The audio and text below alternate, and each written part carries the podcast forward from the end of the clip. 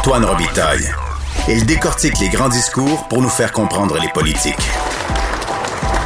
Là-haut sur la colline. C'est pas moi qui dis ça, c'est mon tonton Thomas. C'est pas moi qui dis ça, c'est mon tonton Thomas. Y a sa barbe qui pique un peu, y a des grosses taches sur son bleu. Mais tonton, l'air de rien, a de l'or dans les mains. Mais tonton, l'air de rien, a de l'or dans les mains. Bonjour Thomas Mulcair. Hey, salut l'autre barbu. Notre barbu, notre tonton Thomas, accessoirement collaborateur à la Joute et chroniqueur au journal, et dans son studio Suzuki. Il roule aujourd'hui. Ben oui, ne vous inquiétez pas. Comme dirait Charest, j'ai les deux mains sur le volant. J'aime ça quand tu cites Jean Charest, euh, Thomas Mulcair. Je je suis pas sûr que lui, il aime ça, par exemple. OK. Ta chronique ce matin s'intitule Avec une crise, l'important, c'est d'apprendre. Puis tu contrastes Oui. euh, vraiment la Oui. position du Québec actuellement et, et la position des provinces où il y a eu des négationnistes de la COVID.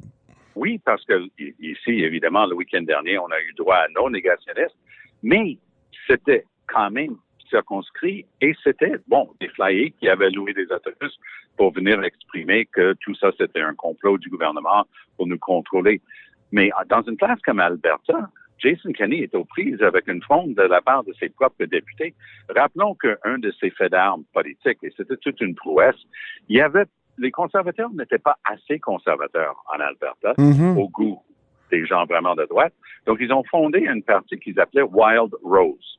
Ben Rose oui. sauvage, on, on pourrait traduire. Donc, eux, ils, ont pas, ils sont pas assez proches de former un gouvernement à un moment donné. Donc, Kenny a dit, moi, je vais unite the right. Je vais unifier la droite euh, sous un, un- parapluie qui va être ce parti conservateur unifié. Très bien. Il, il réussit son coup, Antoine.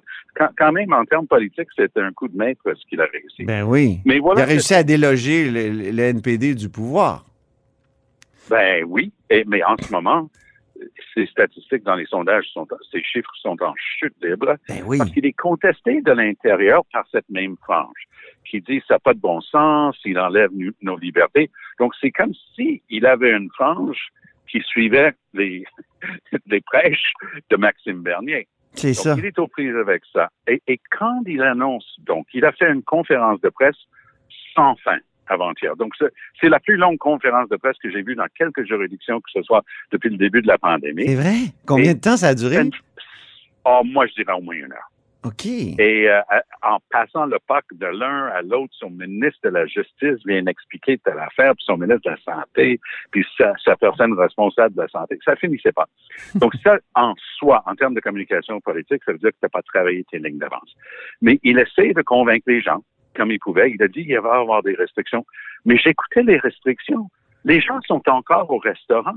Les gens peuvent encore prendre un verre en ce moment et ils gardent tout ouvert pendant la longue, pendant la longue semaine, pendant la fin de semaine euh, de la fête des mères. Puis la semaine prochaine, il va commencer à restreindre un peu, par exemple, euh, pour les coiffeurs ou peu importe.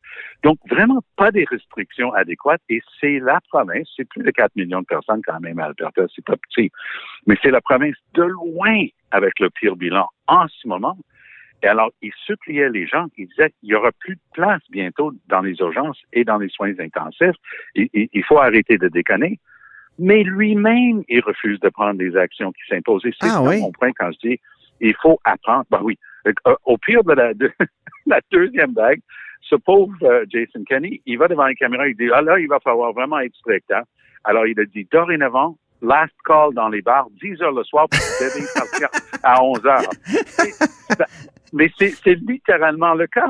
Ah, c'est drôle parce que j'avais beaucoup aimé sa, sa- sa phrase récemment. Il avait dit, et là c'est moi, c'est ma traduction, aucune notion politique abstraite n'empêche les gens de venir engorger les unités de soins intensifs. Je trouvais ça brillant. C'est vrai que, tu une phrase oui, phrase brillante qui veut bien dire ce que ça veut dire. Ça veut dire arrêtez de nous fatiguer avec vos théories de complot et, et dire que ça enfreint vos libertés. et la liberté, et la- et l'instrumentalisation d'une notion de liberté qui, qui serait sans limite, alors qu'on vit en société, on est des êtres sociaux. Quand il y a une pandémie, faut, faut, faut vraiment euh, faire des gestes concrets pour euh, faire des barrières. Ben, tout à fait. et, et d'ailleurs, donc, si on regarde la carte du Canada en ce moment, on dirait que c'est alterné interne. Colombie-Britannique se débrouille assez bien. ils ont des gens solides, et la politique a laissé place à la santé publique. Alberta, catastrophe totale. Saskatchewan, ça va tellement bien. Scott Moe, un gars responsable, expérimenté, suivi par sa population, il vient d'être élu avec une, majorité mirabolante. Et à tel point que François Legault dit, ben, j'aime bien le modèle parce qu'il y a des mesures. Ben oui. On, va dire, du moment qu'on atteint telle cible, on peut ouvrir tant. Il dit, j'aime bien cette approche-là. Puis le public demandait pas mieux. Ah, ah, Manitoba, catastrophe totale. Ontario, ils viennent d'appeler l'armée quand je dis qu'il faut apprendre en pandémie de la gestion, le Québec a appris. Mais oui. On a quelque chose dans notre caractère. Quand c'était des, et là je fais des guillemets en l'air, quand c'était des directives, le public disait, garde, ça c'est ton opinion, la mienne va autant, je suis pas. Mais du moment qu'on avait quelque chose de clair, de mesurable, de facilement applicable, c'est-à-dire un couvre-feu, bang, tout d'un coup, on a cassé le dos de la deuxième vague qui s'en allait très mal.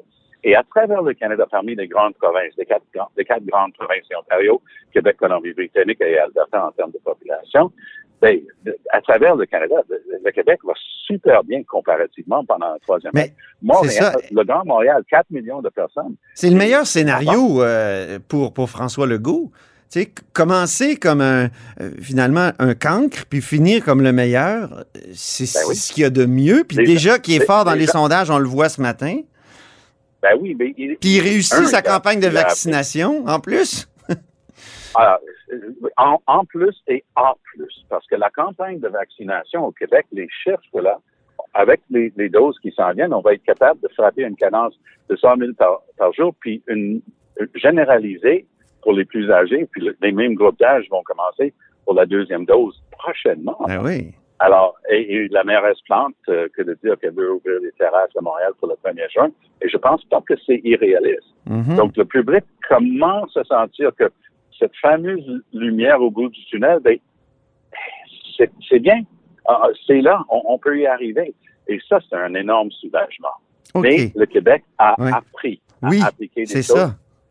Puis le Québec croit à la vaccination. on le voit ce matin dans le sondage de 82 85 Alors qu'en ah, France, c'est beaucoup plus bas. Hein? Toi qui connais bien la France, qui a un pied en ah, France je connais aussi. Bien la... les, Français sont très sceptiques à l'égard de leur gouvernement d'une manière générale. Et euh, ils ont tellement foiré tout en France depuis le début de la pandémie. Euh, nous, nous, on peut bien se lamenter. La première vague, c'était une catastrophe. Mais euh, la, France, c'est catastrophe par-dessus catastrophe par-dessus catastrophe. Incompétence totale.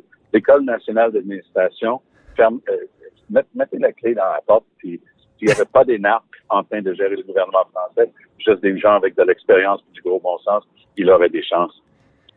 Euh, parlons, parlons de la langue française maintenant. Le gouvernement ben Legault qui euh, pourrait retirer ou il songe à retirer le statut de ville bilingue aux municipalités qui n'ont plus le nombre suffisant de citoyens non francophones. Est-ce que c'est n'est ah, pas une bonne idée? C'est pas une, bonne idée, ça? Pour promouvoir le français. Ça, c'est. Qu'est-ce que ça empêche la promotion du français?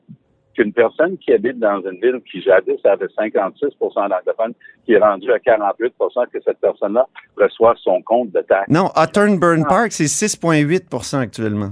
Ben oui, mais on peut parler de, l'historique de ces trucs-là.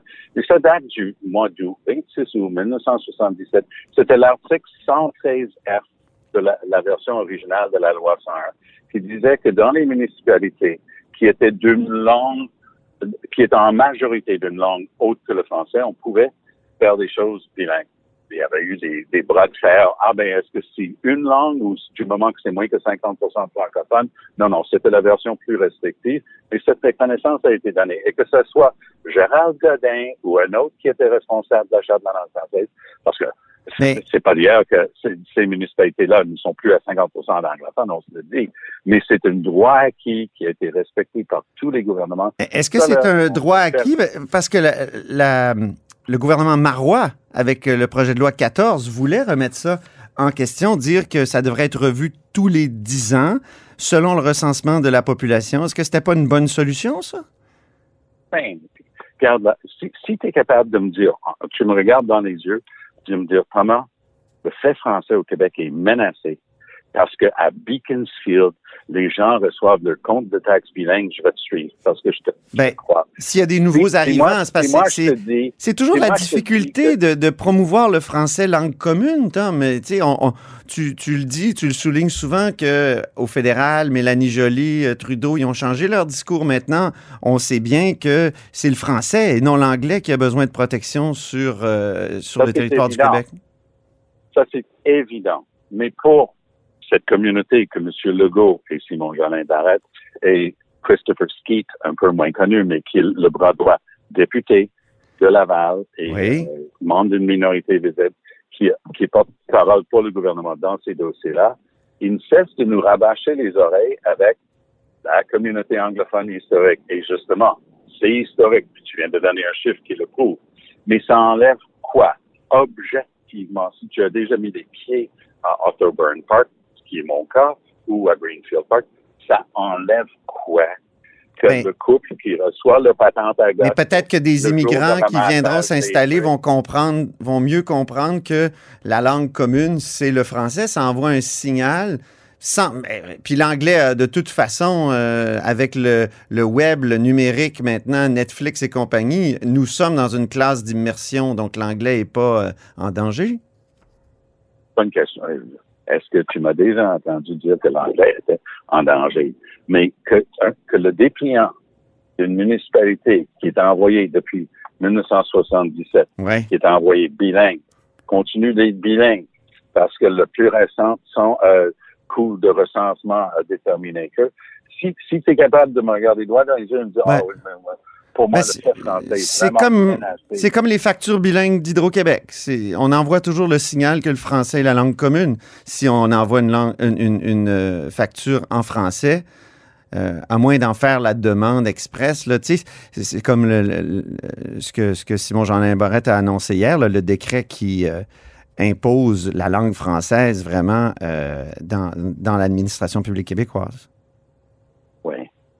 Ben, écoutez, moi, ce que je vais faire, par, par contre, c'est que avant de commencer à m'énerver Oui, avec ce qu'ils sont en train de faire, je vais attendre de voir ce qu'ils proposent.